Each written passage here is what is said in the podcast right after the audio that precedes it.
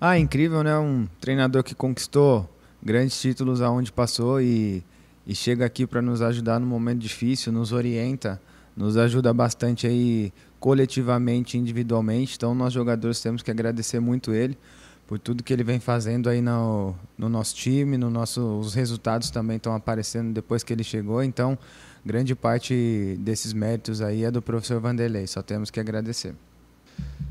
Sim, me sinto muita vontade nessa função. Essa é a função que, que eu mais gosto de atuar, mas também consigo fazer outras funções ali no meio de campo, né? É, mas a, a, função que me agrada é ali, a função do, de dar o último passe, do, do passe da cara a cara para o goleiro, para os atacantes.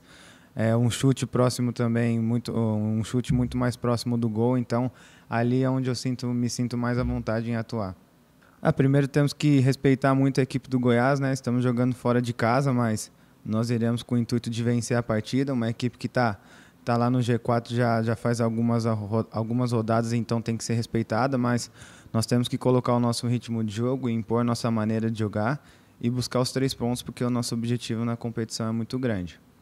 O fundamental, no meu modo de ver, é que os jogadores se abraçaram, estão correndo todos os jogos, se dedicando muito, muita vontade, muita determinação e os resultados vêm acontecendo, vêm saindo, porque a nossa equipe é uma equipe de qualidade. A partir do momento que nós igualamos a vontade, a determinação com o adversário, a qualidade dos nossos jogadores começaram a sobressair.